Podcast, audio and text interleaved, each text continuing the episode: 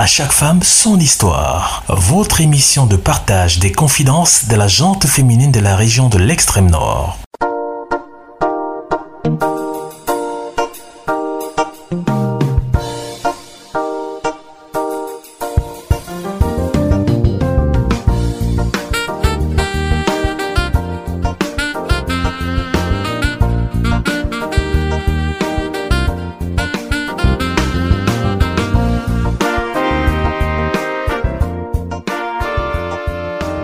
Savoir vivre avec son concubin, c'est avoir le goût du risque et respecter le difficile engagement de n'exiger aucun engagement.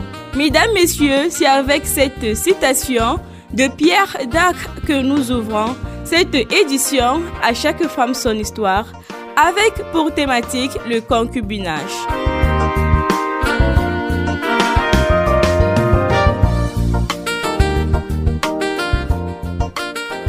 Merci d'être avec nous une fois de plus sur la 105.5 MHz. Nous sommes là parce que vous êtes là et pour cela, nous nous devons de vous entretenir, de vous informer et de faire de votre quotidien des moments exceptionnels à travers nos différents programmes radiophoniques.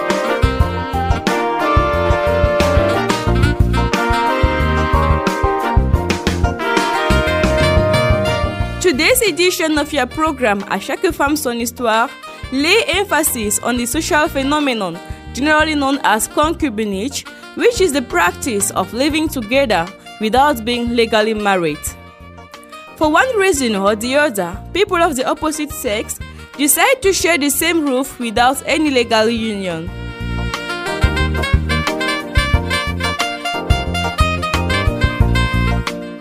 Used to be a taboo or rare phenomenon in an African society, but this is not more the case in the 21st century as we witness cohabitation everywhere and at all levels of the society.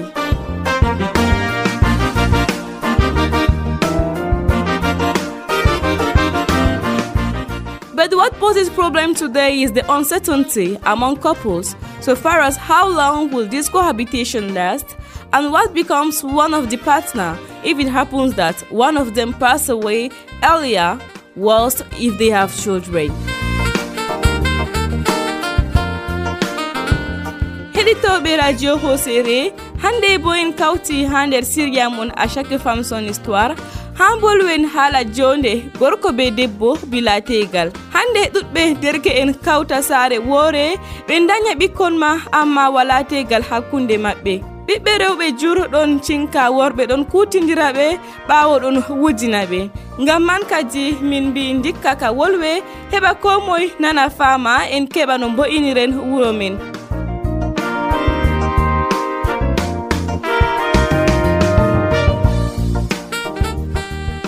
hawti ha waddugo siriya ka ɗum maxine o jooɗi memata boutonji ha technique. Dow yitere david bayan e bolwanɗo on bo ɗum min noura abdou. En keɗitoma gimol belgol kadi ɓawo ɗon en lortoto ha nanen rayuji ɓiɓɓe rewɓe jaɓɓe joƴidago be worɓe daña ɓikkon bila tegal Chaque jour qui passe, on frappe à la porte de l'amour. En espérant qu'il nous ouvre un jour. Par tous les moyens, on veut trouver notre âme sœur quelque part, mais apparemment l'âme sœur ne nous cherche même pas. Pourtant près de nous, il y en a qui vivent l'amour. À côté de nous, il y en a qui mangent l'amour. Pour eux là c'est trop c'est ça qu'on appelle love. Pour nous là c'est renversé.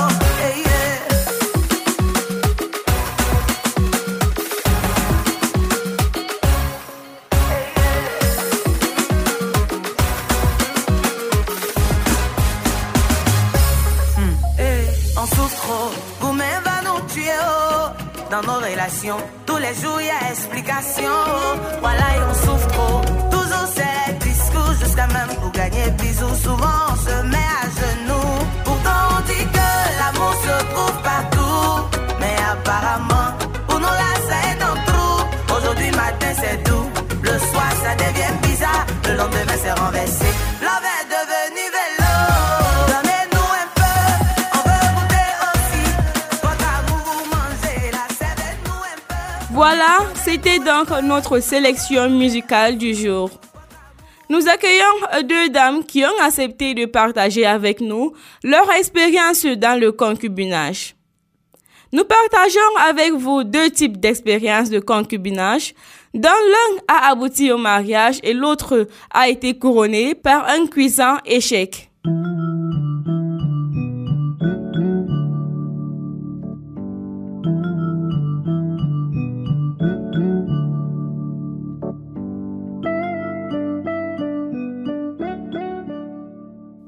Dans le passé, j'étais dans le concubinage avec un enfant et une grossesse.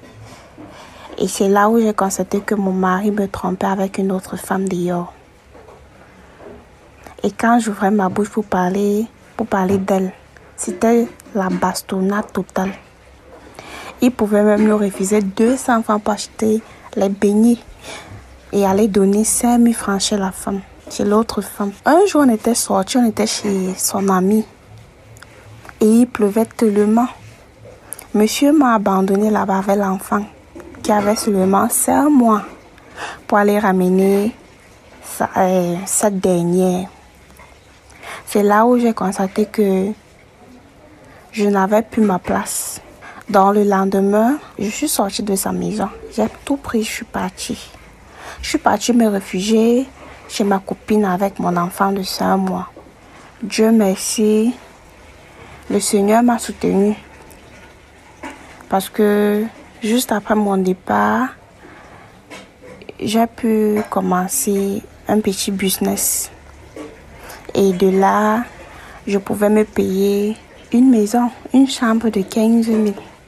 Entre-temps, mon mari vivait déjà avec l'autre femme. Mon gars vivait déjà avec l'autre femme. Et sa femme venait de faire des jumeaux quand le gars est revenu vers moi pour me demander pardon. Il m'a enlevé de la chambre où je vivais pour un appartement de 50 000. J'étais alors devenue sa chisa.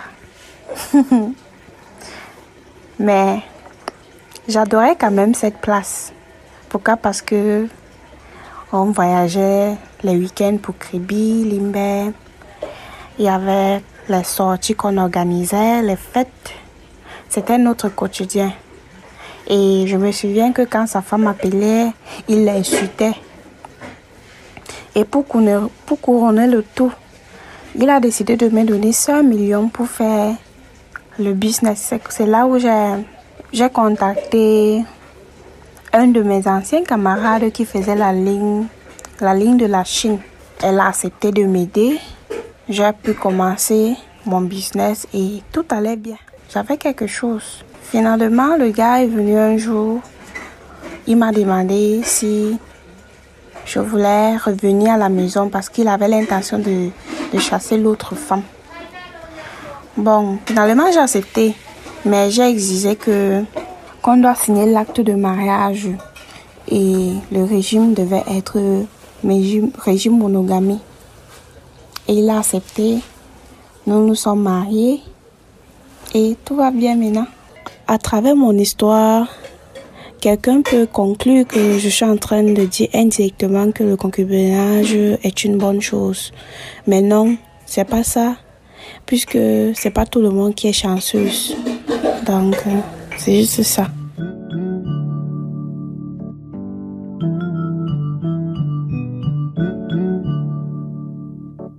Aujourd'hui, je vous raconte mon histoire par rapport au concubinage, c'est-à-dire comment j'ai vécu dans le concubinage. Quand j'ai passé mon bac, je suis venue faire l'université ici à Marois. La première année, mes parents s'occupaient de toutes les charges scolaires, le loyer et tout. Je n'avais pas de problème. Tout se passait bien. C'est quand j'étais au niveau 2 que les choses avaient commencé à être difficiles pour moi. parce que mes parents ne supportaient plus de faire tout ce qu'il fallait, mais envoyaient quand même quelque chose de temps en temps. J'avais payé les six premiers mois de loyer et après, il n'y avait plus de moyens de payer et j'ai eu des arriérés de loyer et le bailleur menaçait déjà de me mettre à la porte. Entre-temps, j'avais fait connaissance d'un jeune homme qui vivait aux alentours et me faisait la cour. J'ai fini par accepter ses avances et quand je lui ai parlé de mon problème avec mon bailleur, il m'a proposé de venir rester chez lui et avait promis de prendre soin de moi. J'ai donc accepté sa proposition parce que je, voulais à tout prix être en ville pour pouvoir continuer d'aller à l'école. J'ai donc aménagé chez lui, mais mes parents n'étaient pas au courant que je vivais avec un homme parce que je les avais menti que je partageais la chambre avec une camarade. Au début, tout allait bien. Il faisait tout pour moi. C'était l'amour parfait. Et il avait même payé ma scolarité cette année-là. Il m'a présenté à ses amis. Je causais souvent avec sa famille au téléphone. Puis il m'a dit que sa famille habitait à Bertois et il est seul ici pour le travail. Sa sœur même était venue nous rendre visite pour que je lui demande d'aller voir mes parents à moi. L'année suivante donc, quand je devais faire la licence, je suis tombée enceinte. Le début de la grossesse me menaçait et j'ai dû arrêter l'école. J'étais tout le temps malade et j'ai décidé de tout raconter à ma maman. Elle était choquée au début, mais elle a finalement compris la situation et a fait part de cela à mon père. Le jour suivant, mon papa est venu et il a rencontré mon gars et lui a demandé de venir se présenter officiellement au village à la famille comme leur beau-fils. Dès que mon papa est rentré, il m'a copieusement frappé, disant que je veux lui mettre la pression, jusqu'à il a même fini par avouer qu'il n'était pas prêt à fonder une famille. J'étais très confuse parce que c'était ce qu'il m'avait promis au début. C'était devenu que tous les jours, il y avait des problèmes. Il m'insultait, il me frappait pendant que j'étais enceinte. J'ai accouché, il m'a demandé d'aller chez mes parents, le temps qu'il loue un appartement un peu plus grand. Suis donc allé, il est venu voir l'enfant une fois et après, même son numéro ne passait plus. J'allais, j'appelle ses parents, ils me demandent de régler mon problème avec mon homme. Je suis restée tranquille jusqu'à ce qu'il revienne lui-même encore me voir au village. Il a demandé pardon et suis revenue avec lui en ville. À mon retour, les choses allaient mieux. L'enfant a grandi et j'ai pris une deuxième grossesse. J'avais six mois de grossesse quand on lui a affecté à Gaoundéré. Il est parti en me disant qu'il part en mission pour deux semaines, mais jusqu'à un mois, il n'est plus revenu. J'ai commencé à me plaindre et il a finalement avoué qu'il est affecté. Il ne reviendra plus et qu'à partir de cet instant, tout charge me revenait. Imaginez la douleur que j'avais ressentie en ce moment. J'avais pleuré toutes les larmes de mon corps. J'ai juste emballé mes choses et rentré chez mes parents parce que je n'avais pas de source de revenus. Aujourd'hui, j'ai deux enfants à ma charge. Je fais le commerce pour les nourrir pendant que leur père est dans la nature. Moi encore, accepter vivre avec un homme, jamais. Pour rien au monde, j'ai déjà trop souffert.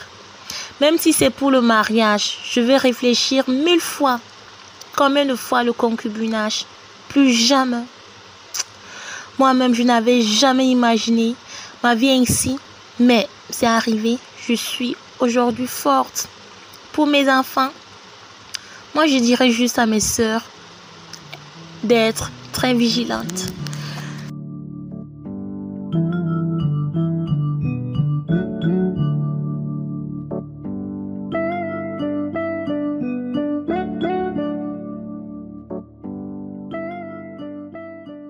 ɗum weyti rayuji ɓe gaddani en iba maɓɓe bo ɗon waagi nder berniwol marwa sakkoma hande kamɓe université ji ɗon mbaagi derke'en ummoto gure feere feere ngara kawta jangugo l'école e hidde ko ɓe timmina l'école man ma feere kam tawe. Gorko be debbo ɗon kawti cuuɗi ha ɓe daña ɓikkoy ma. E ngam man kadi min giɗi min waaso saaro en to ɓe ɗalan ɓiɓɓe maɓɓe rewɓe jangoya l'école ego kam sey ɓe cuklanoɓe be ko ɗum ƴami fuu taa ɓe naata fitina. Nous avons promené notre micro dans les rues de Marois et dans cet élément, les populations donnent leur avis sur le concubinage.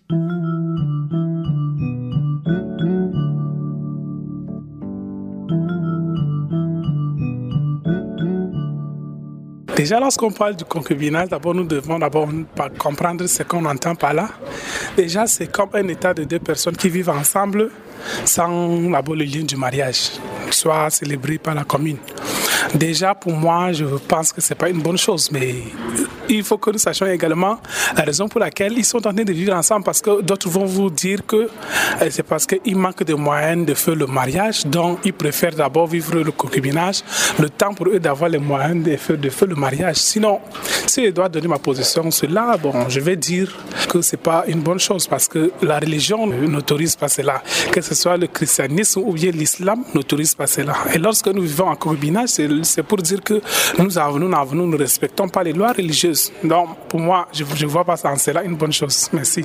Je crois, à mon humble avis, le concubinage ne saurait être une bonne chose et on ne saurait tout aussi encourager parce que c'est là, il va en inadéquation avec le principe de, euh, de la vie sentimentale et de la vie amoureuse. Voyez-vous, lorsque quelqu'un vit avec quelqu'un, lorsque tu découvres déjà quelqu'un euh, en amont, il est difficile qu'on aille jusqu'à la fin pour concrétiser au niveau euh, du mariage. Et je vois que c'est beaucoup plus les femmes qui sont victimes qui subissent cela après avoir utilisé cette femme-là par euh, le monsieur, on l'abandonne, parfois même avec des grossesses ou alors avec un enfant. Euh, elle est à la merci de toutes les charges et du coup ça devient un peu compliqué. Mais lorsqu'on essaie un peu aussi de pousser des réflexions un peu plus loin, euh, dans d'autres communautés, on vous dira que il faut d'abord connaître la femme.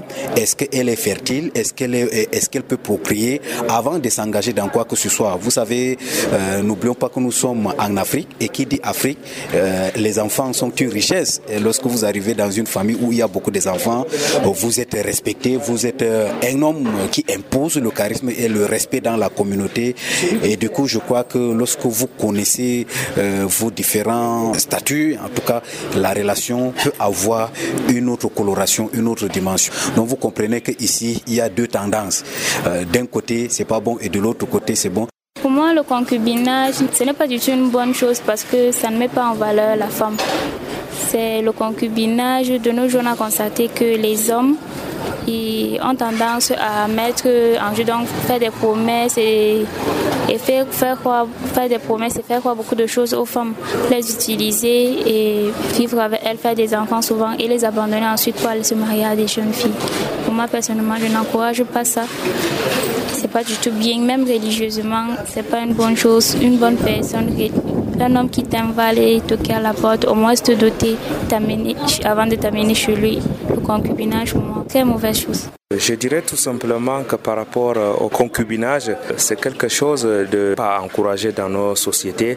Euh, nous sommes dans une société qui est basée sur la, religion. Aucune religion ne tolère cela. Euh, nous prenons par exemple en islam, le christianisme n'aime pas ce, genre de choses. Donc il faut légaliser le mariage. Le mariage doit être d'abord légalisé pour qu'il y ait une descendantes qui connaissent euh, au moins euh, les parents et avoir un encadrement euh, qui serait favorable pour cette, pour cette progéniture future le concubinage qui est le fait euh, de vivre ensemble sans toutefois euh, se marier légalement n'est pas euh, encouragé dans notre société. Je dirais que toute société, on a besoin d'être loyal, de légaliser une relation quelconque. ce n'est donc pas encouragé que ce soit pour les musulmans, pour les chrétiens ou même pour les animistes. Pourquoi? Parce qu'il y a eu toujours hein, de reconnaissance de, de relations Voilà pourquoi le concubinage est à bannir dans nos sociétés.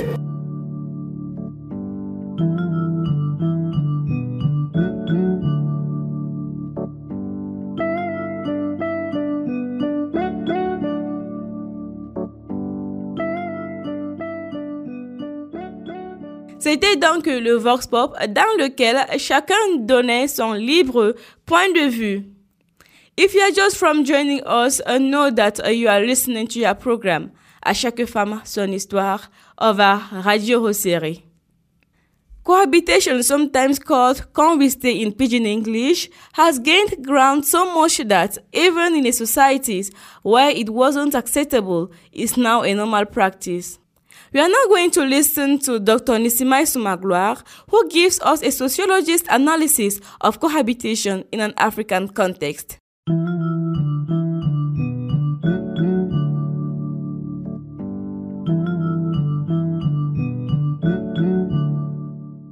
La notion de concubinage, certes, est à cheval entre le sociologique et le juridique.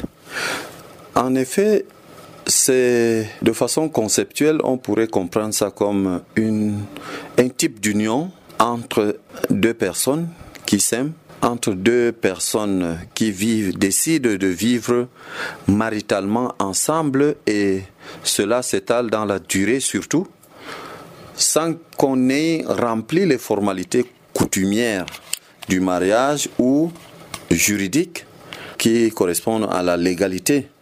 Donc, ce couple n'est pas marié légalement ni légitimement. On ne pourra pas parler de mariage coutumier. On ne pourra pas non plus parler de mariage légal, dont ayant respecté les normes du droit, du droit coutumier ou du droit légal euh, positif. Donc, des gens décident de vivre ensemble, mais cela est sur la base de leur entente, de leur union, de leur amour.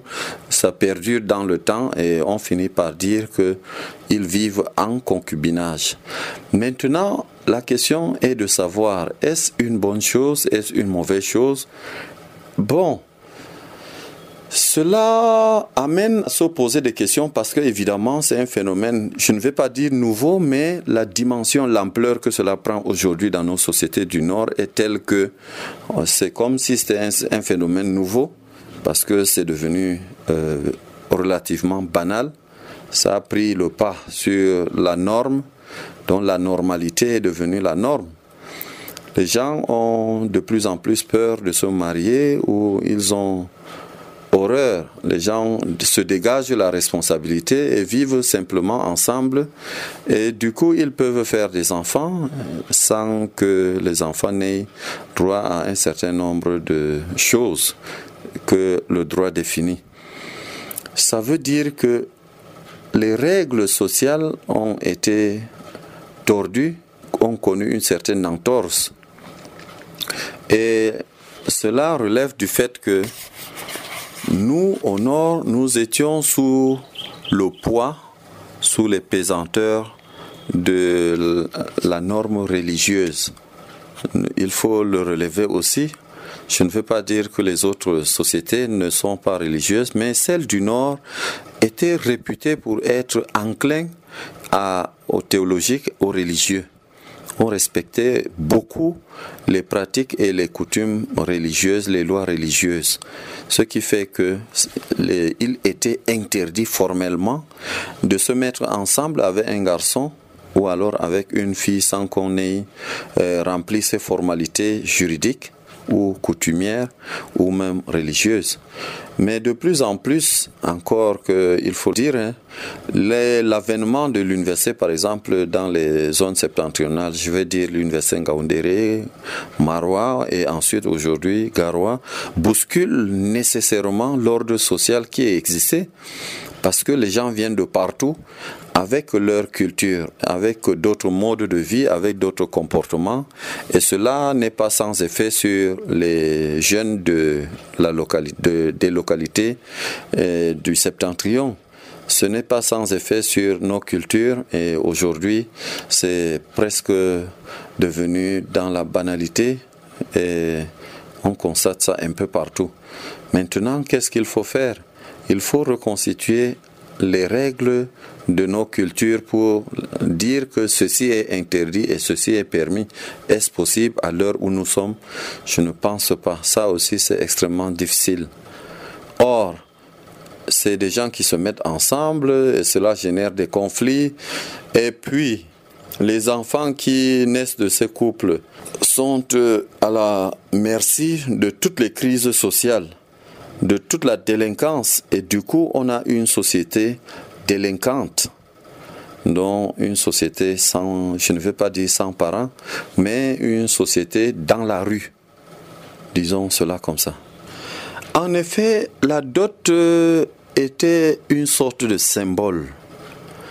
C'est pas un achat et du coup, ça ne pouvait pas peser. Il y a des sociétés, je voudrais citer ici, sans arrière-pensée, les sociétés Massa, les sociétés Tupuri et bien d'autres encore qui dotaient chèrement en termes de bœufs accompagnés de chèvres et autres.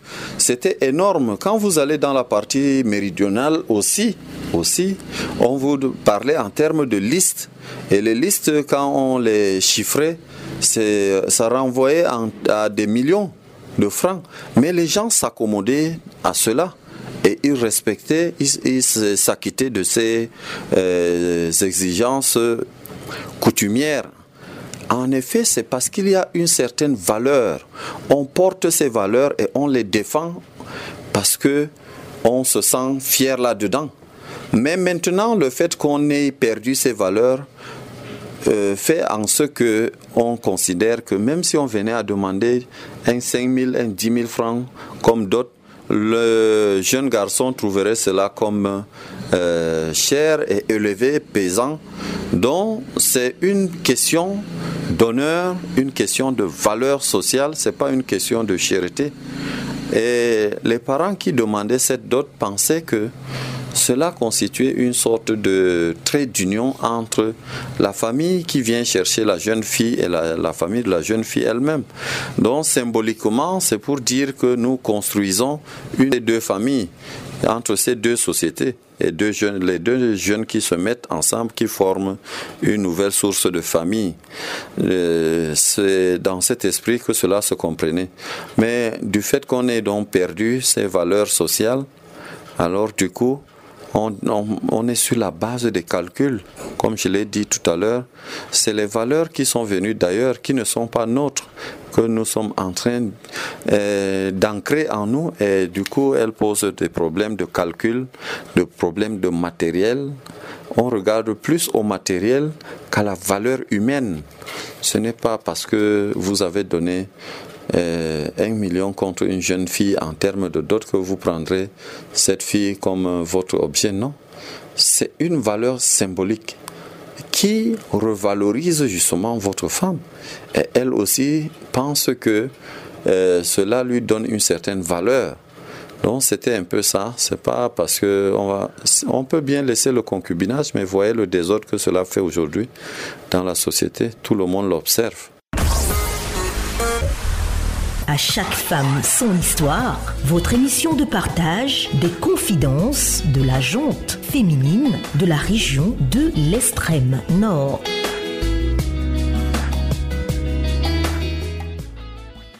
Thanks so much, Doctor, for your endless contribution to this program.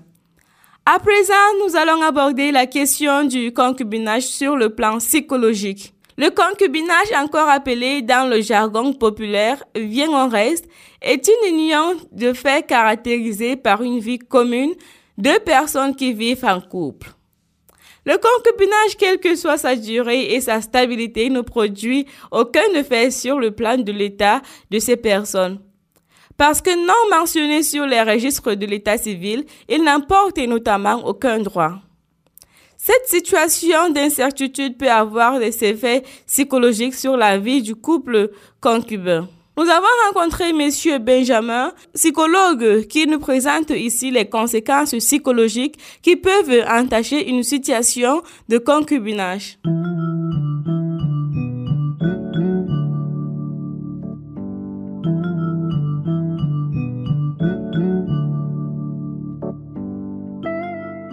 Parlant du concubinage, pour euh, relever le plan psychologique, c'est quoi? Le concubinage, c'est quand l'homme vit avec une femme et que cette relation-là n'est pas officielle, officielle du fait que l'État n'a pas reconnu leur union. Euh, ce qu'on appelle avec d'autres jargons, le vivant ensemble. Et c'est une situation qui prend de l'ampleur dans, nos sociétés aujourd'hui. Et du coup, euh, vous vous retrouvez avec une femme, vous avez deux ou trois enfants, il n'y a pas, pas, pas d'acte officiel qui fait de sorte qu'elle puisse être votre femme. Alors maintenant, euh, sur la femme, ça a quel effet? Euh, L'aspect psychologique, c'est l'incertitude, parce qu'elle ne sait pas si elle est réellement l'épouse ou bien du jour au lendemain, elle va quitter le foyer. Parce qu'il suffit d'avoir un petit problème et le monsieur peut décider de dire à la femme sortez de chez moi. Et ça, ça implique même des violences. Souvent, ça, ça c'est cause de violences sur la femme. Ça veut dire quoi? Ça veut dire qu'elle n'a pas droit à la parole généralement. Parce que du tout, elle a peur que si je dis ceci ou je dis cela, il risque de me renvoyer, il risque de me faire du mal. Et du coup, elle, elle subit plusieurs violences. Que ça soit des violences économiques, de, de, de, de violences psychologiques, de, de déni de, ressources. Il y, a, il, y a plusieurs, il y a plusieurs violences que la, la femme vit dans ces situations de concubinage. Et sur le plan psychologique, elle est infectée, elle est, elle est vraiment euh, dérangée. Elle est dérangée parce que du jour au lendemain, elle peut partir et elle est là anxieuse tous les jours. Elle ne fait que euh, penser euh, de ces situations-là. Donc, c'est que nous, nous, nous, en tant que psychologues, nous disons que pour, pour une stabilité sociale, pour une stabilité de la femme, il faut reconnaître ces mariages-là. Il faut aller à la commune, il faut, il faut rendre officiel ces, ces concubinages-là pour permettre à la femme de s'épanouir. Parce que vous voyez, sur la, loi, la loi camerounaise dit que dans, dans le foyer, c'est le père de la famille qui est le chef, le chef de foyer, de son vivant. Mais s'il venait à mourir, c'est la femme qui devient chef, chef de famille. Et donc, c'est, elle, a droit elle a droit au bien de l'homme. Elle a droit au bien de l'homme seulement si elle est mariée légalement. Si elle n'est pas légalement mariée, elle n'aura absolument rien. Et, une femme qui a deux ou trois enfants et que le mari venait à mourir et qu'elle ne doit pas hériter, elle sort avec tous ses enfants, c'est toute une, toute une situation. Elle va encore euh, souffrir durablement. Alors ça a, ça a l'aspect d'incertitude, c'est la femme. Quand la femme n'est pas légalement mariée, il y a l'incertitude. Qu'est-ce qui encourage ça? C'est nos cultures, nos cultures ici. Le mariage, on contracte le mariage au cours de chemin, on contracte le mariage par plusieurs raisons et les gens se sentent à l'aise dans ces situations-là. Et nous, psychologues, euh, surtout certains, certains psychologues de famille euh, et psychologues de la famille de couple, conseillent conseille aux uns aux autres de, s'engager officiellement dans, dans leur relation, d'investir dans la femme pour pouvoir permettre à cette, à, cette derrière d'être épanouie.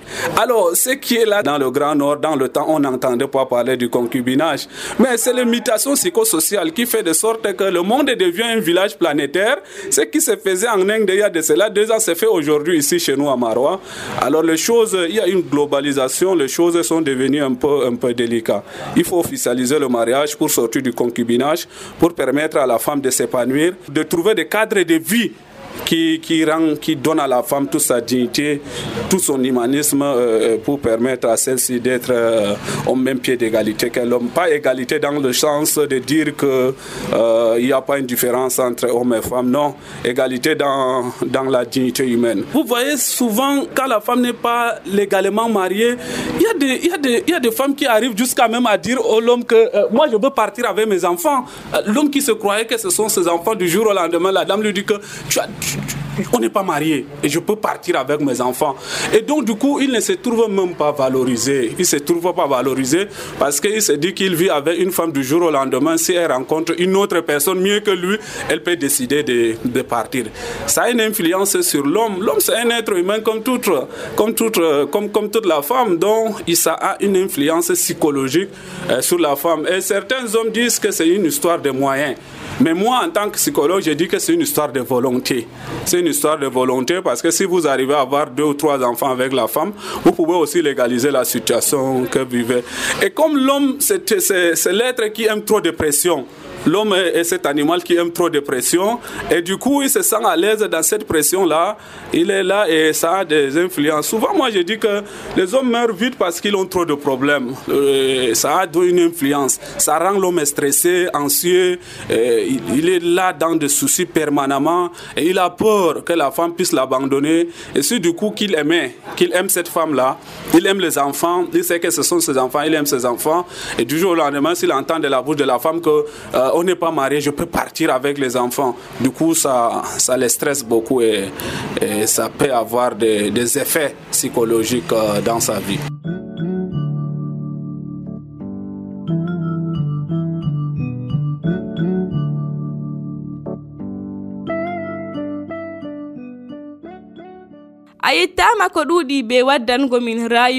monsieur fangam la benjamin emin ɗon on to be gorko yeli numoji Voilà, dans le concubinage, tout comme dans le mariage, il peut y avoir le bonheur, tout comme il peut y avoir des malentendus. Au cas où il y aurait un problème, est-ce que la femme se trouvait dans une posture sécurisée? Est-ce que le concubin également est en sécurité juridique? Nous avons rencontré M. Suleimanou Moussa, délégué départemental de la promotion de la femme et de la famille du Diamaré, qui livre à notre micro quelques éléments de réponse.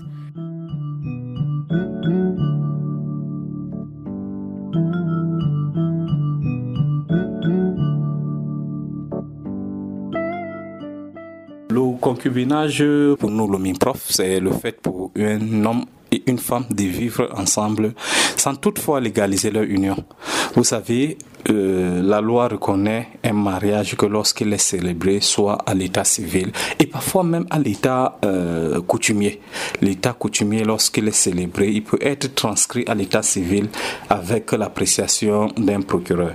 Donc, dans un mariage, ou alors je veux dire dans une union où le mariage n'a pas été légalisé, soit par un officier d'état civil, soit par une autorité traditionnelle compétente, nous, afin d'être transcrit à l'état civil, nous sommes donc dans le cas de concubinage ici. Je me limiterai ici de vous dire ce que nous, au niveau du MIMPROF, nous faisons face à ces cas. Lorsque nous sommes face à un cas de concubinage et que généralement il y a des enfants qui sont issus de ce cas de concubinage, qu'est-ce que nous faisons? Nous essayons de nous appuyer plutôt sur la vie des enfants. Nous essayons de nous appuyer plutôt pour le bien-être des enfants. Je prends un exemple. Dans un cas de concubinage, un monsieur a vécu avec une dame pendant 10 ans à peu près et que à un moment, il n'arrive plus à fournir les ressources, ce qu'on appelle généralement abandon d'incapable, et que la femme bien nous, nous, nous saisit à notre niveau, qu'est-ce que nous faisons? Nous demandons les actes de naissance et de voir si le monsieur a reconnu les enfants. Même si le mariage n'a pas été officiellement légalisé, si le monsieur a euh, a reconnu ses enfants, nous essayons juste d'imputer la charge des enfants à leur maman, puisque c'est la maman qui a généralement la charge des enfants. Vous allez voir dans plusieurs cas, le monsieur qui vient en concubinage, lorsqu'il y a un problème, il abandonnera les enfants à la, à la maman. Donc nous essayons de mettre la pension, la nutrition, la prise en charge sanitaire et tout des enfants, mais ça sera géré par la maman. Si, par exemple, tous ces frais sont faits pour un mois, 30 000 par enfant, et qui a deux enfants, nous essayons d'appeler la personne, de le dissuader, c'est même le thème, pour qu'il puisse prendre en charge. Lorsque ça ne va pas à notre niveau, qu'est-ce que nous faisons? Nous référons généralement vers les autorités compétentes. Ici, j'appelle le procureur, gendarmerie, police, pour que là-bas, c'est à ce niveau qu'ils vont facilement trancher par rapport à cette affaire de concubinage. Je dirais ici que euh, pour nous, il y a un grand vide juridique autour du, du concubinage. Je les conseillerais déjà de faire tout pour faire légaliser leur mariage pour nos sœurs, nos filles qui se retrouvent en train de vivre chez, les, chez certains hommes sans toutefois légaliser leur union. C'est également l'occasion pour moi ici de dire que euh, au mois de mai, plus précisément le 15 mai, nous célébrons chaque année au niveau du MINPROF la journée de la famille. Et c'est généralement à cette occasion que nous lançons donc la promotion des mariages collectifs. Je pense que très bientôt, nous allons lancer au niveau des communes Marois 1er, 2e, 3e pour essayer de recenser déjà les femmes ou alors les couples qui n'ont pas encore légalisé leur union. Et en mai, si plaît à Dieu, Inch'Allah, nous allons célébrer ces mariages collectifs avec la participation des maires, de nos maires, avec la participation de nos autorités administratives, pour qu'on puisse déjà limiter les femmes qui vivent sans toutefois être protégées par la loi. Et j'appellerai également ici ces hommes qui prennent les filles des gens et qui vivent avec elles sans toutefois légaliser le mariage, que c'est également à leur inconvénient. Je le dis pourquoi? Parce que lorsque vous avez épouser une femme sur le plan légal, vous l'avez titré, comme on dit, excusez-moi le thème, c'est comme votre titre, vous l'avez titré, c'est votre épouse. Vous pouvez porter plainte pour abandon de foyer, vous pouvez porter plainte contre un monsieur qui court derrière votre épouse pour adultère et tout. Mais lorsque vous n'avez pas pu légaliser cela, c'est aussi à votre détriment. Vous ne pouvez pas prouver que ça, c'est votre épouse. Donc, je dirais en conclusion que euh, le fait de légaliser un mariage n'incombe pas, je veux dire, l'avantage n'est pas seulement à la femme, mais aux deux qui pourra s'en saisir lorsqu'il est menacé. Et puis maintenant, la dame aussi qui peut se retrouver un jour, du jour au lendemain, sans toutefois rien avoir. Donc, vraiment, encourage. Ce que je peux dire, c'est que essayons toujours d'amener nos soeurs, notre entourage à aller en, euh, mariage légalisé surtout avant de. Je ne parle pas ici du Tégal. Le Tégal, il est là, c'est les religieux, mais essayons toujours également d'aller transcrire au niveau civil pour qu'on puisse avoir une progéniture légitime, une femme légitime à chaque femme son histoire. Votre émission de partage des confidences de la jante féminine de la région de l'extrême nord.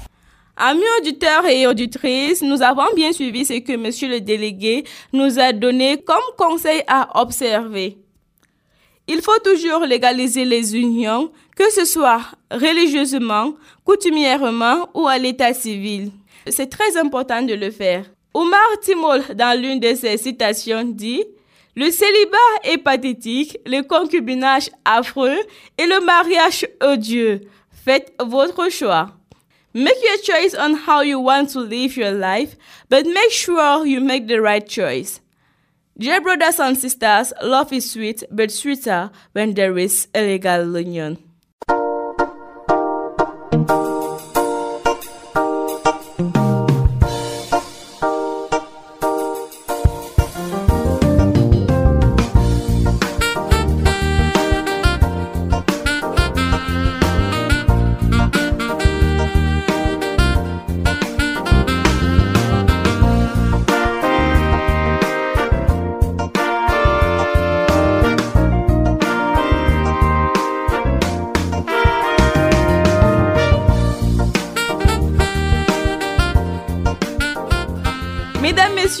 Sommes arrivés au terme de cette émission.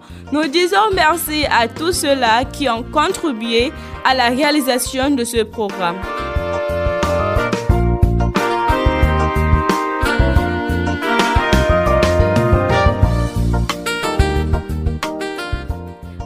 A été à la partie technique, Bayan David assurait la supervision générale et tout au long de l'émission pour la présentation, je suis Noura Abdou.